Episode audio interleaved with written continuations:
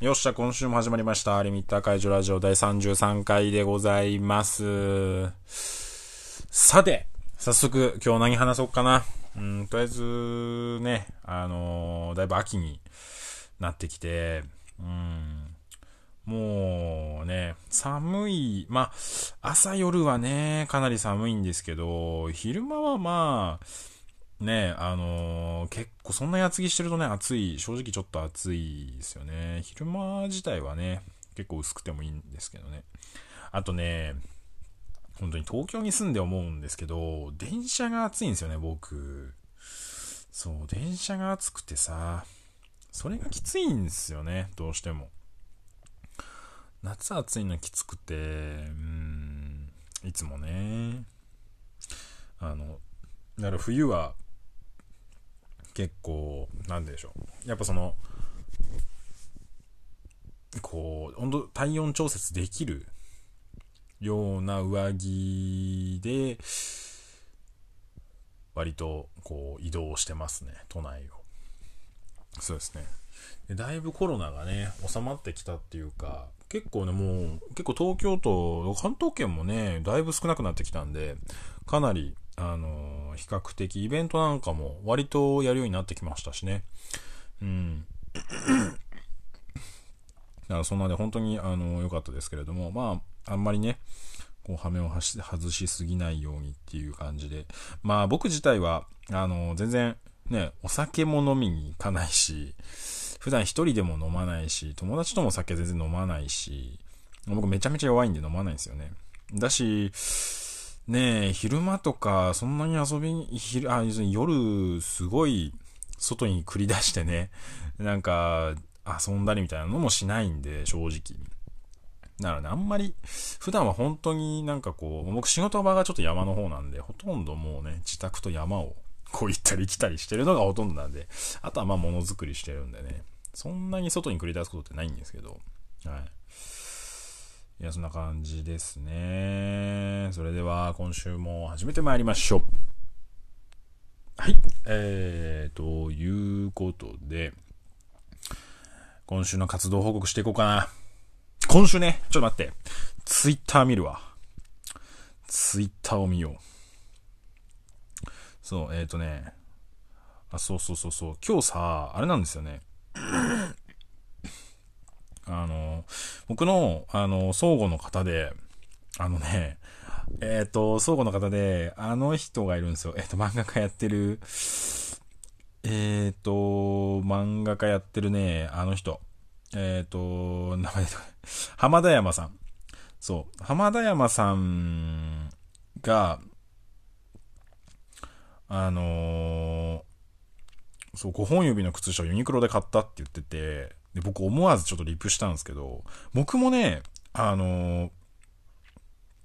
僕も、えー、靴下5本指なんですよ。でも5本指しか履かないですね、ほとんどもう。ほとんどっていうか、もうほぼ100%ですね。まあ、5本指が履かないんですよ。なんでかっていうと、まあなんか、浜田山さんは結構なんか、やっぱり、なんかこう、力が入って歩きやすいっていうことを言ってたんですけど、僕はね、5本指の方が足が臭くならないんですよ。いや、そう。これマジでね、足の匂いがきつい人は本当に履いてほしい。あのね、全然違うんですよ。全然違う。あのね、で、足の匂いってどっから来るかっていうと、指と指の間かららしいんですよ。で、その指と指の間に汗が溜まって、でどうしても指と指の間だから、蒸れて、あの、乾かないんですよね。で、その汗が、えっ、ー、と、汗で雑菌が繁殖して匂いにつながるらしいんですよ。でも、5本指の靴下履いてると、その間に、あの、靴下入るから、あのー、その蒸れにくいんですよね。そのおかげで匂いしないっていうことで、いや、本当に全然違うんですよ。だから、あのね、本当に足の匂い、僕はもうちょっと親父の遺伝で、本当にね、足の匂いがやばいんで、結構足、汗かくんですよ。だからね、蒸れるんですよ、本当に。だからね、本当に営業で革靴履いて、昼間ずっと歩いてて、あの夜帰ってくるともう結構ね、靴下、もう濡れてる、濡れてるに近いぐらいまでもう湿ってるんですよ、だいぶ。そう、ほんとそん、もう本当にひどいと5本指履いてても匂うんですけど、っていう感じなんですよ。だからね、本当にね、僕5本読みしか履かないんです。そう。で、前までね、僕もね、浜田山さんみたいにユニクロで買ってたんですよ。まあ、靴、まあ、普段服買うの僕も言ってユニクロぐらい、ユニクロ GU ぐらいなんで、頭古着ちょっとぐらいなんで、まあ、靴下買うのもね、まあ別にユニクロでね、何でもいいじゃんってね、思ったんですけど、ここ最近ワークマンがね、良くて、で、で僕、結構バイク乗る関係でワークマン行くんですけど、で、靴下をちらっと見たら、え？?5 本指めっちゃあるやんってなって、いや、そう、あのね、やっぱ現場の職員さんとか、工事の、工事の現場とか飛びの方って、やっぱ5本指めっちゃ開くらしくて、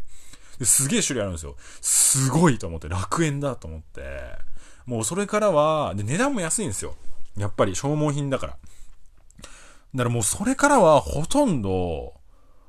うん、僕はもう、ほとんどっていうか、もう僕はもうワークマンでしか靴下買わないですね。そうなんですよ。あの、いや、いいんすよ。そう、マジ本当ワークマンすごいですね。普通にね、なんかあの、質もいいし、値段安いし、種類いっぱいあるし、本当いいんですよ。あのね、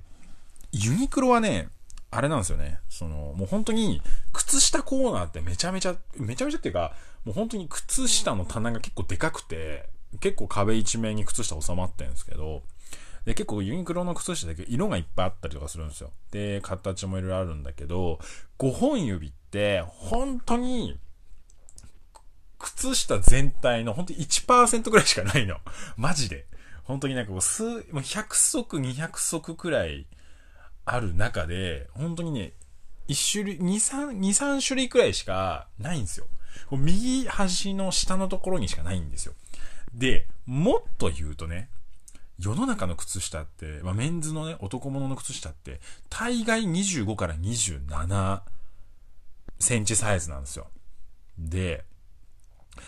僕、足ね、30センチあるんですよ。足でかくて。だからね、その、まあ、その25から27のね、一般的な、まあ、てかもう靴下なんて、ユニクロで探したらそれ以外のサイズないっすから。女性ものわかんないけど、でも基本そのサイズしかないから、でもまあ、履けないことはないんだけど、やっぱね、持たないんですよ。もう、でかいからしょうがないよね、それはね。そう、伸びてるわけですから、常に。で、やっぱそれはね、ワークマン行くと、大きいサイズもあんの。いや、マジで、本当にワークマン以外で俺靴下買えないんだよね。そうなんすよ。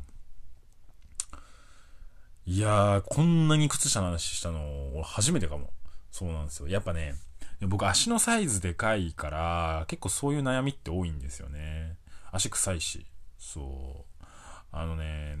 足でかくて臭くてね、そうなんですよね。そうだら、もう靴もね、30センチだとね、選べる靴ないんですよ、あんまりね。うーん、だから僕、カジュアルな靴はね、コンバースぐらいしか履かないですね。コンバース以外のスニーカーは、本当にあんまり選べなくて、なんか好きなデザインでもサイズがないとか全然しょっちゅうなんで、コンバースはもう安定的にね、あの、すごい特殊なコラボモデルとかじゃ、コラボモデルとかじゃない限りは、まあ普通にあるんで、だからね、そう。で、まあ革靴とかはね、まあまあ別にそんなに僕もすごい形にこだわりがあるわけじゃないんで、こう、ね、こうチップがどうのとか、そんなにこだわりあるわけじゃないから別に革靴でね、大きいサイズあるし、あと革靴は伸びるから、多少ちっちゃくてもね、足の形に合ってくるんで、全然、あの、あんまりね、あれなんですけど、そう、そんな感じでね、やっぱ足大きいとね、あんまいいことないですね。ない。うん、まあ、あるとすると、足大きくていいことは、あれですね、その、靴がこう、安くなってる時に、まあ、最近買った靴もそうなんですけど、やっぱこう、売れ残ってセールになると、だいたいめっちゃちっちゃいサイズかめっちゃでっかいサイズのどっちかなんで、まあ、あの、そういう、こう、棚ぼた的ラッキーはあるんですけど、まあ言っても売れ残りなんで、まあいいデザインはあんまないみたいなのもあるんですけど、まあまあ、頓着なければね、全然いいんですけどね。僕なんかはそんなね、気にしないんで。そう、そんな感じですね。多分ね、これ、ね、胸が大きい人もなんか同じ、同じ話をしてるから、まあまあなんかこう体の、体が大きい人の、やっぱこう、総じてこう同じ、同様のこう悩みなんでしょうね、皆さんの。はい。そんな、そんな感じです。そう。で、っていう話をね、今日してました。あとね、そう。まあでもそんなとこかな。そうね。はい。あと、あれですね。あのー、かけらさん、デザインアトリエかけらさんの、えっ、ー、と、クラファンのリターンが、えー、届き始めてます。えー、ね、えー、ご協力いただいた、えっ、ー、と、方、ありがとうございました。あ、失礼しません。ちょっとあくびが。そうで、もうね、だいぶ、だいぶ、あの、皆さん届き始めて、で、窓枠をね、えっ、ー、と、買っていただいた方がすごく多くて、で窓枠ね、いや、今回ちょっとミスったな、ちょっと正直思ってるのが、あの、枠の高さ、中の高さ、今までできるだけ大きい石を入れたいって言われたから、結構ちょっとね、大きめでの石が入るように、ちょっと工夫をいろいろしてたんですけど、今回ちょっとね、高くしすぎたのか、なんかうまく入んないとお客さんがちょっといて、で、ああ、もう少し浅くてもよかったのかなって、ちょっと反省しました、少し。はい。まあ、あの、今後もね、えー、楽しいこと考えてますんで、その辺もね、かけらさんとはまた今後もね、ちょいちょいこう楽しいことやっていきたいんで、はい、皆さんあの楽しみにしといてください。ということですね。はい、あとは、えー、石フレムに向けて僕もあの、じゃんじゃん、あの、量産の方始めています。あとはね、今やってる案件がやっぱ、年明け公開の案件が多くて、うん、だから、ちょっとそれが楽しみですね。早く皆さんに発表したい。そ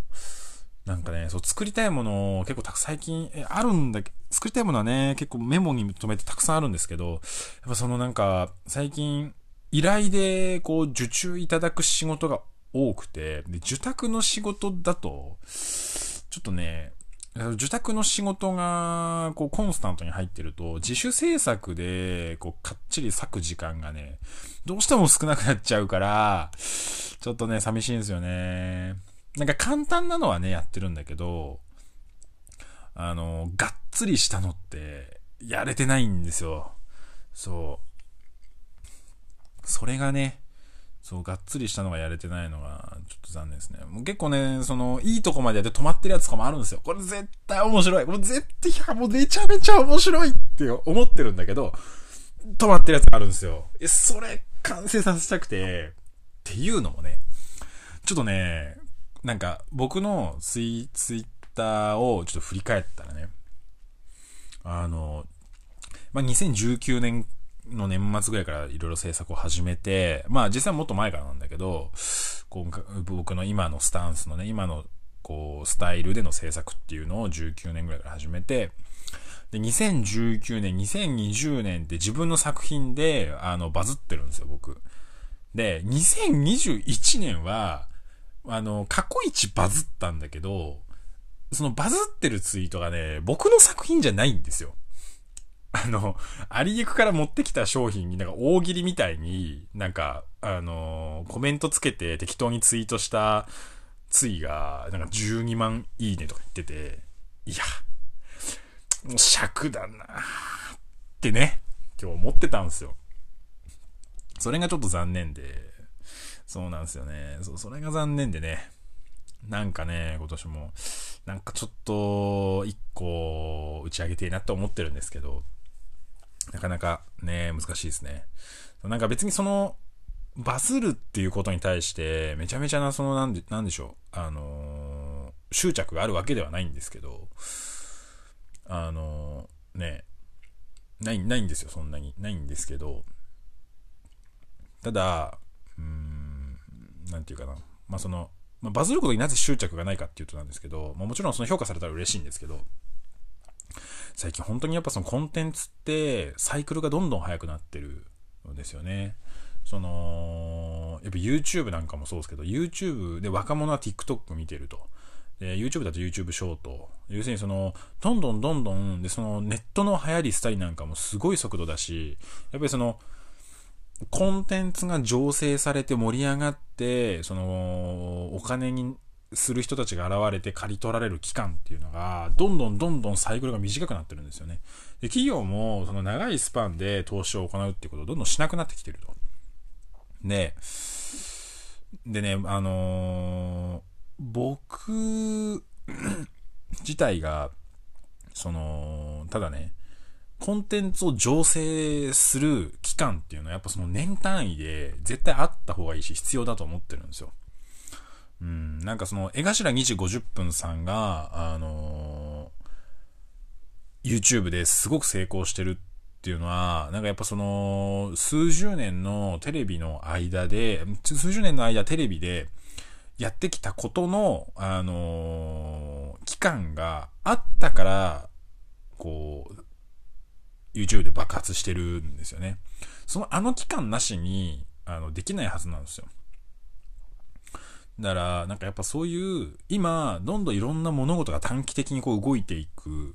中で、やっぱりその継続、やっぱ継続は力なりって本当に言ったもので、やっぱその継続ってバネを縮めてる期間だなってすごく思うんですよ。やっぱね、そこを淡々とやり続けていくことっていうのってすごい、まあこれから大事だろうなっていう気がしてるので、なんかその、やっぱその時代に乗ってすぐ、あの流れをつかんで、バンバンバズるの、バズるのを否定するわけじゃないです。もちろんそういうのも、なんかこう、一つのあり方だと思うし、タレント性を発揮していくことで、あの勝ち取っていけるものってたくさんあると思うし、重要だと思うんですよ。うん。ただなんか、それとは並行して、なんかやっぱその、長期的なスパンで何か物事を考えていったり、コンテンツを醸成していく、えファンをつけていく、みたいな期間っていうのは、絶対必要だと思うんで、なんかその、やっぱそういうのを大事にしていきたいなって思ってるんですよね。なので、なんかその、バズに、バズりたいっていう欲求がもちろんないわけじゃないし、あの、バズりたいんですけど、バズりたい、まあ、要するにその、いろんな人から評価を受けたいんですけど、別に僕も人間なんで、ね、作品制作をしてるんで、できるだけ多くの人に見てもらいたいんで、まあ、あのただまあそれだけにこだわってるわけじゃないんですけどね。っていう、なんか、あんまこう釈然としない会話を今、会話っていうか説明をしちゃったんですけど、はい。まあ、ただ、あのー、わけじゃないけど、やっぱり、とはいえ今年一バズったのが、僕のツイッターのツイートの中で一番バズったのが、21年の頭の、あの、なんか僕の作品じゃないツイートがバズっちゃってるんで、それなんかちょっと尺だなと。そう。そうなんですよね。こんなこと言うとね、なんか鼻につくからあれなんですけど、なんかやっぱこうやっていろいろやってて、な、なんかこう、数千いいねくらいはなんかまあ普通にコンスタントに普段あったりとかすると、あのまあ、これはまあバズるだろうっていうのと、これまあこれはバズんないなっていうのは、まあなんか なんとなくわかるんですよね。はい。もちろんわかんないこともあるんだけど、なんかまあ、まあこれはバズるだろうと思いながらやって、あ、まあやっぱバズったよね、みたいなのもあるんですよ。まあ、それがまんまでいくかどうかぐらい、まんまでいくかどうかはちょっと、まだつかめないことも多いんですけど、だやっぱね、なんか、その辺がね、こう、で、やっぱり、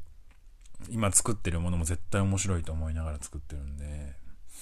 うん、早く完成させたいですね。もうかれこれ1年ぐらいやってるかな。1年半年ぐらいか。着想自体は1年経ってるかな。まあ僕そういうのがいいんですけどね。結構。そんなこんそんなこんなで割とグダグダ喋っちゃいましたが。はい。あとはね、でもそんなもんかな。あ、あとね、そう、僕ガンダム好きなんですよ。で、ガンダムの、そのゼータガンダム好きなんですよ、僕。ゼータガンダムってすげえいいデザインだと思うんですよね。で、ゼータガンダムの、その、頭のね、が、が、頭だけのガチャガチャが出るんですよ。もうちょっとガンダム好きじゃない人何言ってるか全然わかんないと思うんですけど、ガンダムのガチャガチャが出てて、ゼータガンダムの頭だけなんです。ゼータガンダムっていうガンダムの頭だけが入ってるガチャガチャなんですよね。で、それを、まあ、僕大人なんで、僕大人なんで、あのー、もう欲しいと思ったものは必ず手に入れたいんですよ。でも僕は、あのー、大人の力で通販で、あの、コンプリートしてある3種類なんですよ。3、3種類ガチャガチャで3種類で、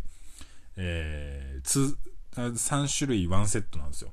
それを、あの、2セットも予約してあるんで、必ず手に入るんですけど、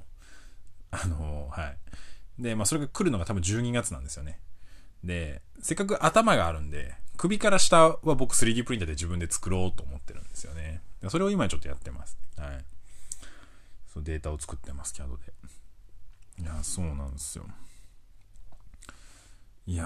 ー、そうなんですよね。でもね、本当思うんですけど、あの、大人買いってあるじゃないですか。大人買いってさ、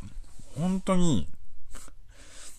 それもちろん、大人が言って大人じゃきゃ、大人じゃなきゃできないんだけど、やってることとしては、まあ子供の発想だよなっていうのがね、すごくなんか最近面白いなと思ってます。ね、いいっすよね。大人がいいっすよね。大人買いはね、でもするべきですよ。やっぱりなんか、大人買いしたいと思うんだったらするべきですね。やっぱ大人買いって、なんかその、大人が一番簡単に叶えられる夢なんですよね。子供の頃の。大人買いしたいと思うって、やっぱり子供の頃抑制されてるからそう思うんですよね、多分ね。なんか子供の頃そこそこ満足に、なんかこう、例えば、おもちゃ、そこそこ満足におもちゃ変えてもらってる、変えてもらってるとか、えー、ゲームさせてもらえるとか、お菓子を食べれてるみたいなことがあったら、多分そうならないんですよね。まあその欲求の量も、まあ人によって違うと思うんですけど、その、ね、子供の頃どれだけやっても逆にハマりすぎて、そこが深くなりすぎちゃって大人にやってもやめられないみたいな人もいると思うんですけど、まあそういう人たちはもう本当にオタクの素養がある人、方たちだと思うんですよね。普通はね、子供の頃に満足しちゃうと、ね、子供の頃満足に、例えばおもちゃ買ってもらえてた人って多分大人になってそんなに、こう、おもちゃ買いたいと思わないと思うんですけど、なんか子供の頃欲しくて欲しくて、子供の頃超合金が欲しくて欲しくてしょうがなかったけど、買ってもらえなかったっていう大人が今超合金買うんですよね。だからわざわざ大人の超合金っていう、大人の超合金とかあるんですけど、商品が。だからわざわざ大人の超合金っていうか、まあ、超合金自体がもうほとんど大人のものなんで今。やっぱその当時多かったんでしょうね。超合金買ってもらえない子供が。ね、多かったんでしょうね。超合金的な発想の商品ってさ、今ほとんど大人向けでしかないですもん。子供向けで超合金っていう商品って今ないっすよね。うん、なんか、その、重くて重厚で成功であるっていうことの価値について子供がどのぐらい求めてるかっていうのが、なんか今の子供たちはちょっとわかんないですね。うん、なんか、この、今の世代の子供たちって、その、金属っていう材料に対して未来をあんまりこう感じてないんじゃないかなって思うんですよね。それこそその、今その大人で超合金を飼ってる人たちって多分40代とかだと思うんですよ。ガンダム、ファーストのガンダム世代の人たちだと思うんですけど、その人たちって、あの、なんていうかな。その人たちって、あの、その当時ってやっぱり高度経済成長でバブルをこれから経験するような時代の人たちだと思うんですよね。で、経験してきた人たちだと思うんですよ。で、そういう人たちの子供の頃って、多分すごく、あの、鉄によって時代が作られていたと思う。鉄とコンクリートで時代が作られていたと思うんですよ。でも、今って鉄とコンクリートで時代って動かない社会ってそんなに動いてないんですよね。昔はその東京五輪の影響で、あの、首都高が通ったりとかっていうんで、要するに鉄とコンクリートでめちゃめちゃこう、街が作られ始めて、あの、経済がすごく動いてたと思うんですよ。でも、今って別に東京五輪しても、するってなって、したけど、別に新しい道路も増えてないし、すごい公共工事がそんなめちゃくちゃ進んだかって多分してないんですよね。インフラそんなに整ったかって、もうインフラあるから、そんなに整ってないんですよね。まあ、その、なんだろう、その、本来やる、本来ここはやるべきだよねとか、もうインフラが更新だよねみたいな、あの、老朽化しててみたいな話はちょっとまあ置いといて、代わりに多分今って、あの、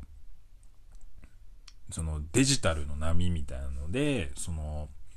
世の中のいろんな物事がデジタルに置き換わっていく。それこそコロナの影響もあると思うんですけれど、子供たちの授業がみんなこうタブレット PC を使って教科書を読むようになったり、宿題をタブレットでやるとか、でタブレットが文房具になってる。もうタブレットが文房具になをするっていうのは、国がもう進めてることなんで、あれなんですけど、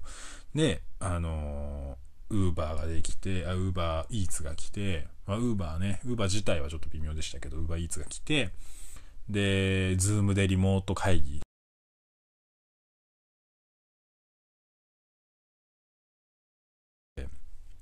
ね、うん。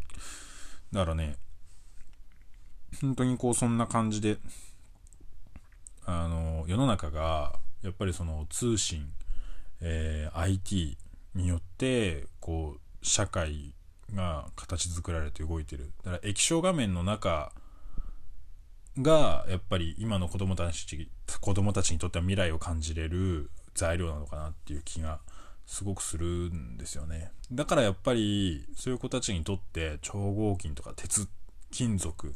えー、ダイキャストっていうのにあんまりそんな魅力を感じないっていうのはまあ当然のことなのかなってすごく思うんですよね。なんかそれ巨大ロボットが子供たちにあんまり響かない、響きにくい時代だっていうのもなんか一つある気がしていて、まあ進化論みたいなのはね、こうあるんですけどね。うん、なんか、まあそういう10波人からげにな簡単に語れるような話ではないんですけど、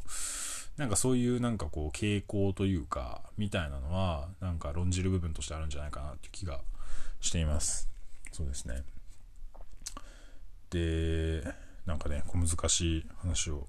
しちゃいましたが、ちょっともう今週、なんだかんだ、もう30分ぐらい喋ってんな。長くなっちゃいましたが、はい。そんな感じですね。そんな感じですねって。なんかめちゃめちゃ話それちゃったね。めちゃめちゃ話それちゃった。